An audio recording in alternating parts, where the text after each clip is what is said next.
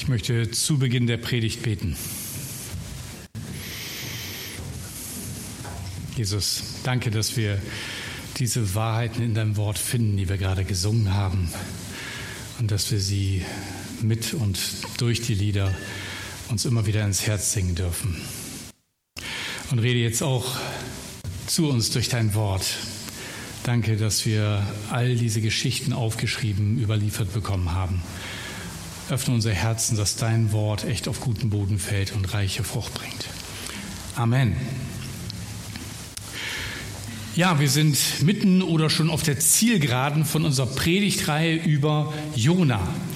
Jona, der Prophet, der den Auftrag kriegt, im fernen Ninive Gottes Gericht zu predigen und der da so gar keine Lust zu hat, die entgegengesetzte Richtung auf einem Schiff davon fährt, in einen Sturm gerät, über Bord geworfen wird, weil er meint, und das auch richtig ist, dass Gott ihn als Ursache des Sturms identifiziert hat. Er wird von einem Wal gerettet vor dem Ertrinken, weiß aber noch nicht so genau, wie geht das aus, komme ich hier je wieder raus. Und drei Tage ist er im Bauch des Fisches und betet dort und dann spuckt ihn der Wal auf Gottes Geheiß hin wieder an Land. Und er zieht nach Ninive, die Stadt, in die er eigentlich geschickt war, die Hauptstadt des Terrorstaates Assyrien der damaligen Zeit.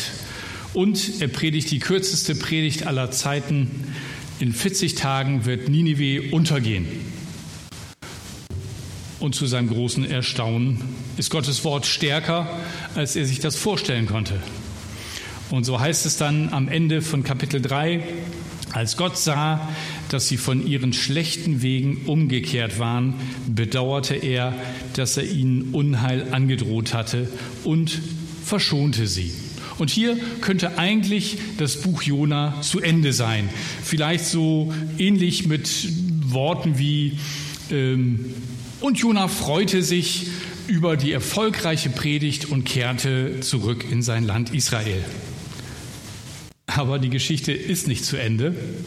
Und von Freude bei Jona steht da so richtig gar nichts. Hört selbst, ich lese uns den Predigtext aus Jona 4, 1 bis 4 für heute. Doch Jona wurde darüber sehr böse und zornig. Er beklagte sich beim Herrn, ach Herr, habe ich das nicht schon gesagt, bevor ich zu Hause aufbrach? Deshalb bin ich ja fortgelaufen nach Tarsis. Ich wusste, dass du ein gnädiger und barmherziger Gott bist, dass du geduldig und voller Gnade bist, weil du das Unheil bedauerst. So mach nun meinem Leben ein Ende, Herr. Ich will lieber sterben, als zu leben. Der Herr antwortete ihm, Hast du ein Recht dazu, so zornig zu sein? Jo, nichts mit Ende gut, alles gut, nichts mit fröhlichem Jona, der sich über seine erfolgreiche Bußpredigt freut. Jona wurde über Gott sehr böse und zornig, dass er gnädig war und nicht das angekündigte Gericht durchsetzte. Warum? Ich meine, er hatte alles erreicht, was sich ein Bußprediger so wünschen kann. Er hatte eine kurze, knackige Botschaft, und die Leute hatten seine Predigt angenommen und darauf reagiert.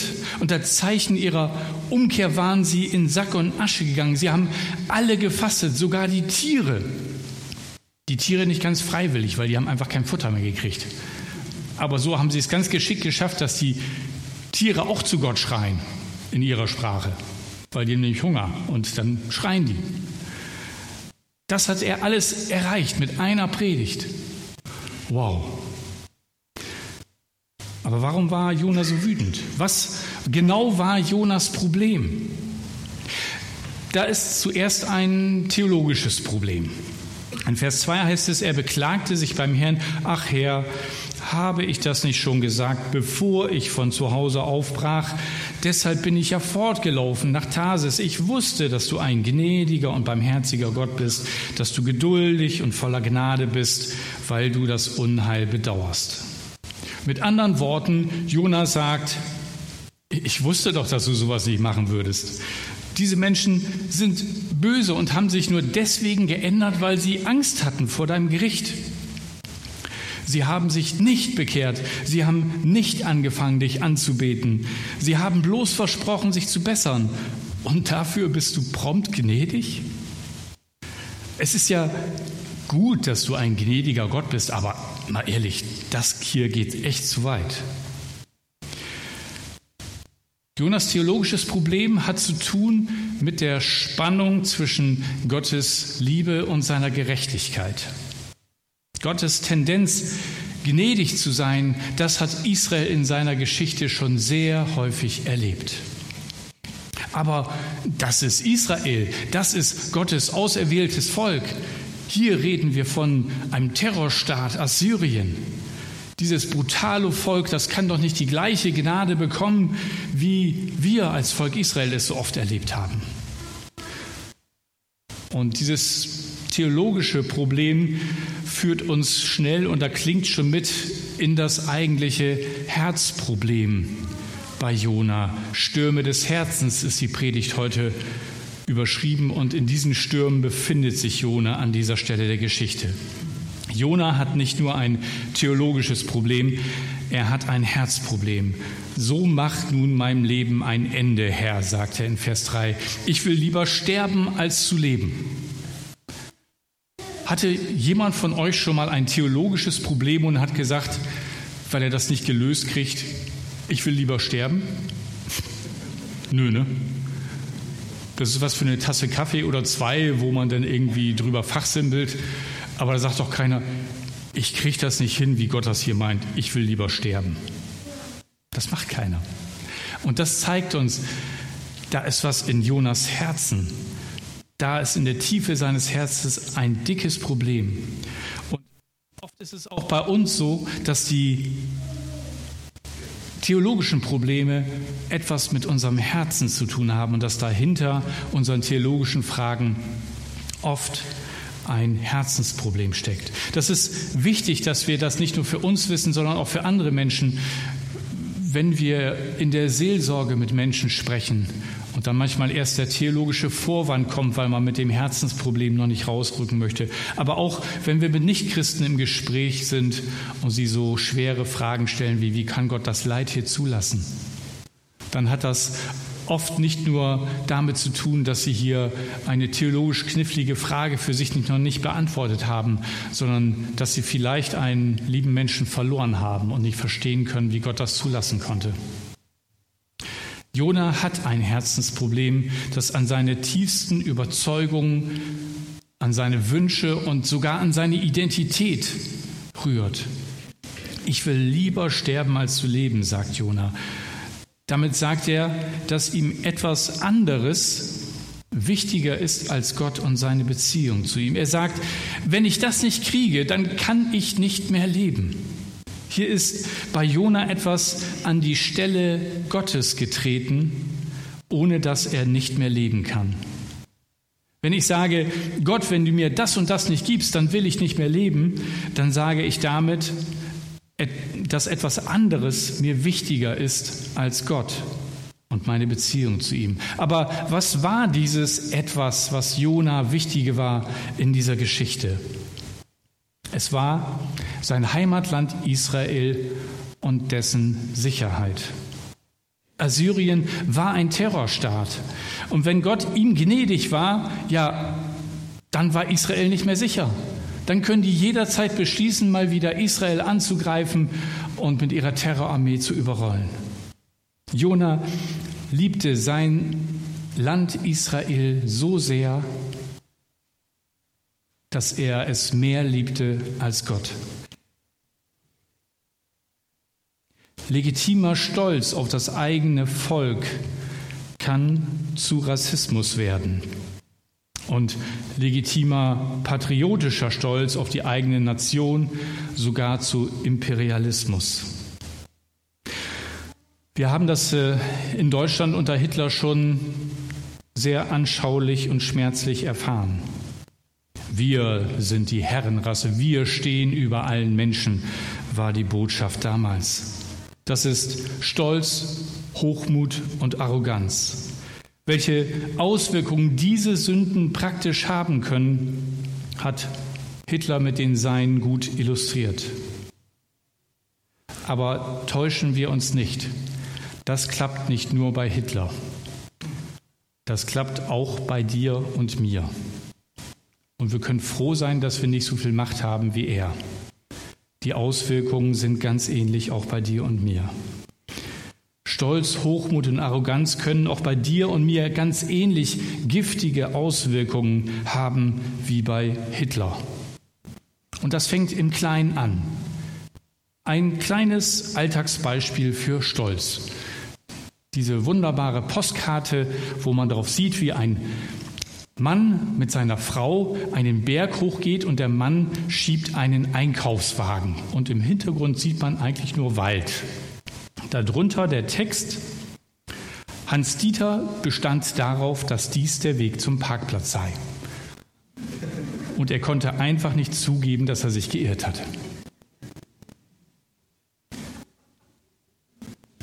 Wir lachen, weil das ist ein überzogenes alltägliches Beispiel. Und hier ist es an der Stelle lustig. Für die Frau war das nicht so lustig. Ja? Und es ist stolz, wenn wir nicht bereit sind, zuzugeben, dass wir falsch liegen. Egal, ob die Beweise übermächtig sind. Lagst du auch schon mal falsch mit deiner Einschätzung einer Situation oder einer Person? Hier vorne schüttelt jemand den Kopf. Finde ich super, Micha, dass du der Einzige bist, dem das noch nie passiert ist. Das gibt mir Hoffnung.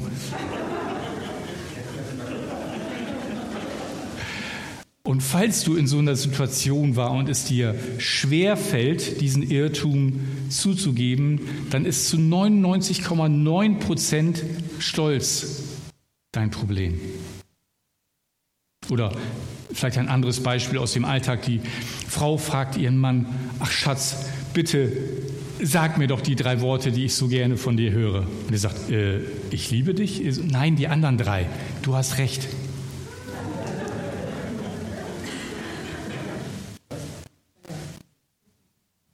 Wisst ihr, das fällt uns so schwer. Warum eigentlich? Es ist immer wieder Stolz. Ich habe immer recht. Warum soll ich das zugeben? Jona hat ein Herzproblem und in seinem Zorn bedient er sich einer auch durchaus unter Christen gern gebrauchten Waffe.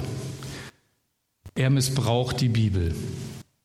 In Vers 2 sagt er folgende Worte, mit denen er sich beim Herrn beklagt. Ach Herr, habe ich das nicht schon gesagt, bevor ich von zu Hause aufbrach? Deshalb bin ich ja fortgelaufen nach Tarsis. Ich wusste, dass du ein gnädiger und barmherziger Gott bist, dass du geduldig und voller Gnade bist, weil du das Unheil bedauerst. Jona zitiert und spielt hier auf etwas aus 2. Mose 34, 6 und 7 an, wo Mose ausruft, Herr, Herr, Gott barmherzig und gnädig und geduldig und von großer Güte und Treue, der da tausenden Gnade bewahrt und vergibt Missetat, Übertretung und Sünde.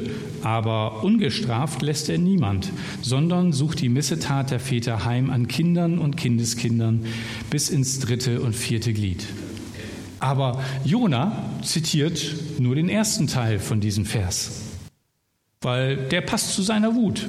Ich wusste, dass du ein gnädiger und barmherziger Gott bist, dass du geduldig und voller Gnade bist. Und das Ende von diesem Zitat aus dem 2. Mose 34 lässt er geflissentlich weg, wo es heißt, aber ungestraft lässt Gott niemand. Jona liest die Bibel selektiv und missbraucht eine einzelne aus dem Zusammenhang gerissene Passage, um seinem Zorn und seiner Verbitterung Raum zu geben und sie zu rechtfertigen.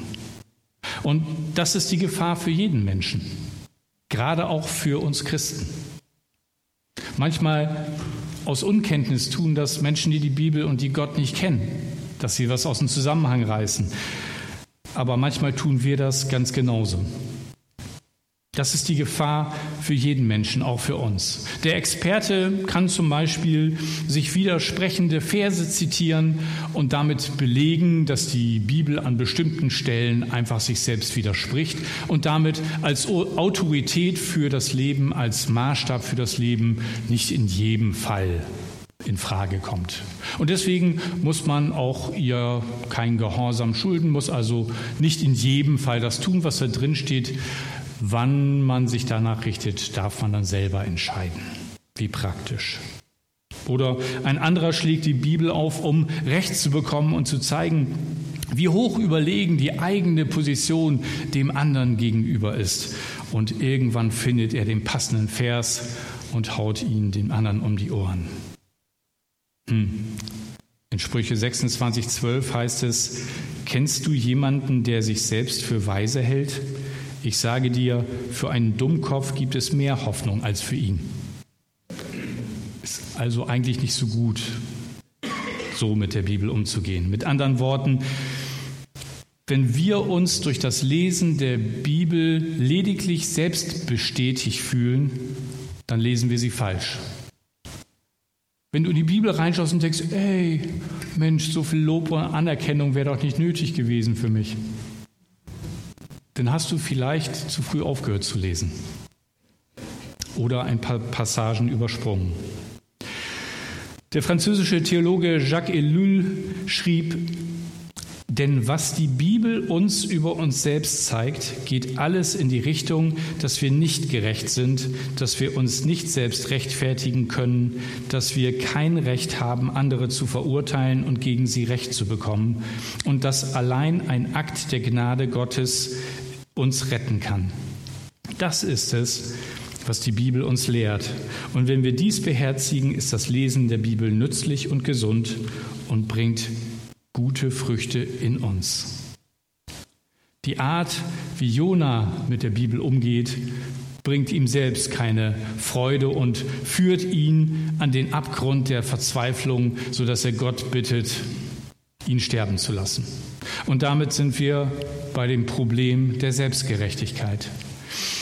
Im Bauch des Wales, als er drei Tage in der Dunkelheit war, wird Jona klar, dass er Mist gebaut hat. Und ihm ist klar, dass Gott, wenn er ihn überhaupt rettet, aus diesem Wal vielleicht irgendwann rauslässt, dass das Gnade, dass das ein Geschenk ist, dass er das nicht verdient hat. Er war Gott ungehorsam gewesen und Gott wäre nur gerecht, wenn er ihn dafür strafen würde und nicht retten. Und doch kommt Jona in Kapitel 4 mit der Ansage am Ende seines Gebets von Vers 2 merken wir das schon an eine andere Stelle. Am Ende von Kapitel 2 in Vers 9, da betet er, die, die falsche Götter anbeten, verzichten auf deine Gnade. Und man kann sagen, hey, gute Erkenntnis, Mensch, Jona, das ist toll, dass du diese Wahrheit aussprichst. Aber damit meint Jona natürlich die anderen, die Heiden, die Bösen, die falsche Götter anbeten. Auf jeden Fall nicht ihn selber. Er selbst macht natürlich sowas nicht, denkt er zumindest. Aber zeigen wir mal nicht mit dem Finger auf Jona. Schauen wir mal auf uns. Jona betet, die, die falsche Götter anbeten, verzichten auf deine Gnade. Wo beten wir falsche Götter an? Du sagst, ja, ich habe irgendwie keinen Götzen zu Hause, also diese geschnitzten Sachen aus dem von vor 3000 Jahren habe ich nicht. Das meine ich nicht. Der postmoderne Schriftsteller David Foster Wallace erklärt, dass es in unserem Alltag so etwas wie Nichts anbeten nicht gibt. Er führt aus, wo immer wir im Leben auf echten Sinn stoßen, beten wir etwas an. Das kann Geld sein, Erfolg, Schönheit, klug sein, Engagement und so weiter. Das Einzige, was wir uns aussuchen, ist, was wir anbeten. Weißt du, das, wofür du lebst, besitzt dich, nicht du es. weil es bestimmt dein Verhalten. Du bist nicht dein eigener Herr, sondern das, wofür du lebst, was du liebst, das ist dein Herr. Danach richtest du dich aus und daraufhin bestimmst du dein Verhalten. Jona ist der Meinung, dass nicht er, sondern die anderen falsche Götter anbeten. Und deswegen spricht er sich selbst an dieser Stelle gerecht und die anderen schuldig. So einfach ist das. Der Sozialpsychologe Jonathan Haidt zieht aus seinen Forschungen das Fazit, Selbstgerechtigkeit ist der Normalzustand des Menschen. Ich wiederhole das nochmal, dass ihr es nicht so schnell vergesst. Auch für mich. Selbstgerechtigkeit ist der Normalzustand des Menschen. Und er stimmt damit absolut mit der Bibel überein. In Römer 3,10 schreibt Paulus: Keiner ist gerecht, auch nicht ein einziger. Jonas Selbstgerechtigkeit war im Wahl ein bisschen weniger geworden, weil er gemerkt hat: Oh, ja, ich habe das auch nicht ganz richtig gemacht. Und er hatte gar nichts dagegen, dass Gott ihm gnädig war. Aber in der Schule war das in Deutsch immer so, jetzt kommt der Übertragungsbereich bei der Interpretation. Er hat es noch nicht übertragen bekommen, dass Gott vielleicht auch anderen gnädig sein möchte, wenn sie etwas falsch machen. Und ich weiß nicht, wie das bei euch ist. Ich finde, die Schuld der anderen ist immer viel größer als meine. Weil bei mir, das, das kann ja mal passieren. Also das ist ja wie mal beim Abbiegen Blinken vergessen. Das ist doch nicht so schlimm, oder? Kann doch jedem mal passieren. Aber wie viele Leute ich schon gesehen habe, die beim Abbiegen den Blinker nicht gesetzt haben, das ist doch unglaublich. Was da für ein Unfall passieren kann, oder? Das ist doch krass. Wie kann man sowas übersehen? Wir werten mit zweierlei Maßstab. Und unsere Fehler sind entschuldbar, nachvollziehbar und genau das ist ein Zeichen von der Selbstgerechtigkeit, die wir pflegen. Jonas Selbstgerechtigkeit war immer noch vorhanden und noch nicht ausgerottet durch sein heftiges Erlebnis im Wahl.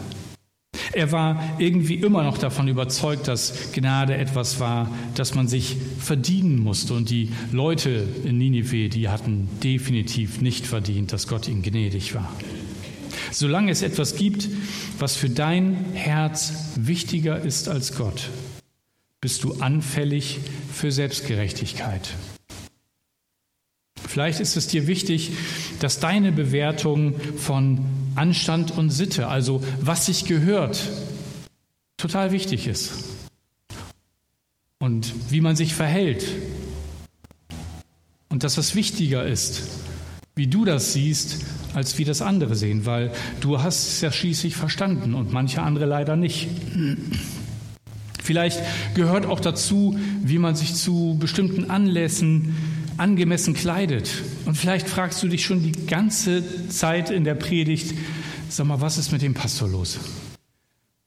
Sind denn alle Hemden in der Wäsche? Das kann doch wohl nicht sein, dass er hier am Sonntag rumläuft wie im Alltag mit so einem Hoodie, vielleicht kennst du das Wort gar nicht, so einem Kapuzending. Wie kann der so rumlaufen und dann noch eine ganz normale Blue Jeans und Turnschuhe? Tja, was soll ich sagen? In diesen Kleinigkeiten zeigt sich unsere Selbstgerechtigkeit, unser Urteil, unsere Einschätzung ist richtiger als die des anderen. Und wenn wir dann anfangen, andere zu bewerten, sagen wir damit, ich stehe im Recht und der andere macht was falsch. Das nennt man Selbstgerechtigkeit. Und in so, solchen alltäglichen Kleinigkeiten beginnt es. Und diese Selbstgerechtigkeit führt immer zu Distanz zu meinem Nächsten. Und ich kann dem anderen nicht mehr so frei begegnen. Weil mir ist was aufgefallen, ja, ich mag das gar nicht ansprechen, also das wäre mir vielleicht ein bisschen unangenehm. Ähm, vielleicht bist du auch der konfrontative Typ und kommst direkt nach dem Gottesdienst auf mich zu, ist okay. Aber ich wage mich das gar nicht so, andere jetzt irgendwie darauf anzusprechen, dass sie aus dem Mund riechen. Also, also ich, ich putze mir immer die Zähne, aber ich weiß auch nicht, wie der so rumlaufen kann. Ich meine, kein Wunder, dass mit dem keiner reden mag nach dem Gottesdienst. Ich, ich traue mich auch nicht, denen das zu sagen, aber ich gebe das anderen weiter, was mir aufgefallen ist. Also nur als Gebetsanliegen. Ne? Nee, das ist schon wichtig, dass wir füreinander beten. Merkt ihr, wie leicht das ist? Selbstgerechtigkeit führt dazu, dass wir oft zornig werden weil andere nicht so leben und handeln und reden, wie wir uns das gedacht haben. Und genau das passiert hier bei Jona. Er wird zornig. In Vers 4 fragt Gott Jona leise, hast du ein Recht, so zornig zu sein? Wisst ihr, Zorn an sich ist noch nicht falsch. Zorn ist ein Gefühl. In Epheser 4, 26 sagt Paulus, zürnt ihr, so sündigt nicht. Das heißt, er sagt ganz klar, Zorn an sich ist noch keine Sünde, aber er führt in einem zweiten Schritt oft dazu, dass wir dann sündigen. Wenn jemand in unseren Augen ungerecht behandelt wird, dann, dann kommt Zorn in uns hoch und er hilft uns mutig zu sein und diese Ungerechtigkeit anzusprechen. Insofern ist der Zorn auch eine Emotion, die uns helfen kann, für Gerechtigkeit aufzustehen. Aber Zorn kann auch durch verletzten Stolz, Neid oder Selbstgerechtigkeit entstehen. Dann ist die Sünde in Form von bösen Gedanken, Worten oder Taten nicht mehr weit weg.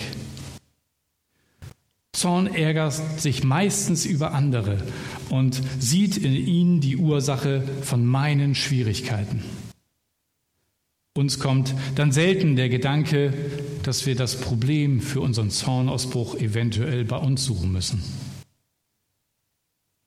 Also wenn du das nächste Mal drohst, in die Luft zu gehen, frag dich doch mal diese unangenehme Frage, warum bin ich jetzt eigentlich zornig? Und was hat das eventuell mit mir zu tun? Und darum fragt Gott Jona, hast du ein Recht dazu, so zornig zu sein? Und vielleicht fragst du dich das auch selbst und frag Gott dich das auch heute. Habe ich ein Recht, zornig zu sein, wenn Gott andere Menschen gnädiger behandelt, als ich das tun würde? Ich möchte die Predigt abschließen mit ein paar Fragen, die ihr gleich gerne auch wegen, während des Instrumentals euch selber im Herzen stellen dürft und die ihr bewegen dürft. Und seid gewiss, das sind auch Fragen, die ich mir immer wieder stellen muss. Wo haben sich in meinem Herzen Stolz und Selbstgerechtigkeit eingenistet? Und da kann es uns so ähnlich gehen wie bei Jona, dass wir eine Sache entdecken und denken, oh, ich habe es gefunden, jetzt bin ich los. Und es war nur die Spitze des Eisbergs. Wir müssen uns die Frage immer wieder stellen.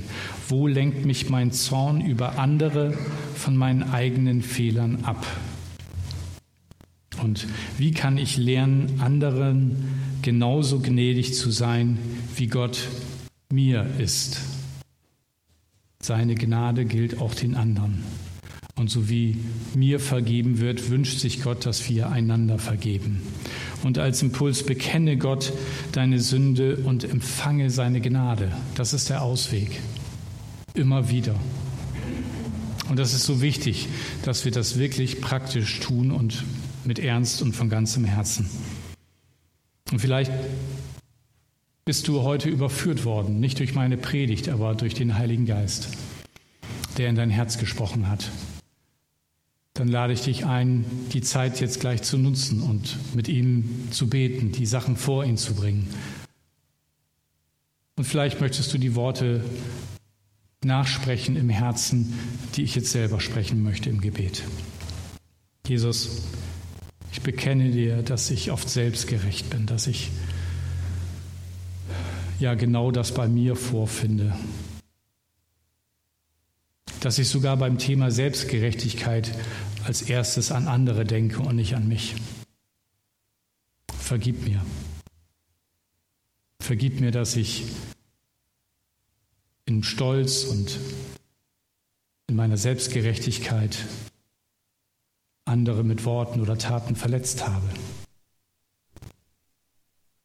Herr, und erinnere mich durch deinen Geist, wenn ich wieder in so eine gefährliche Situation komme,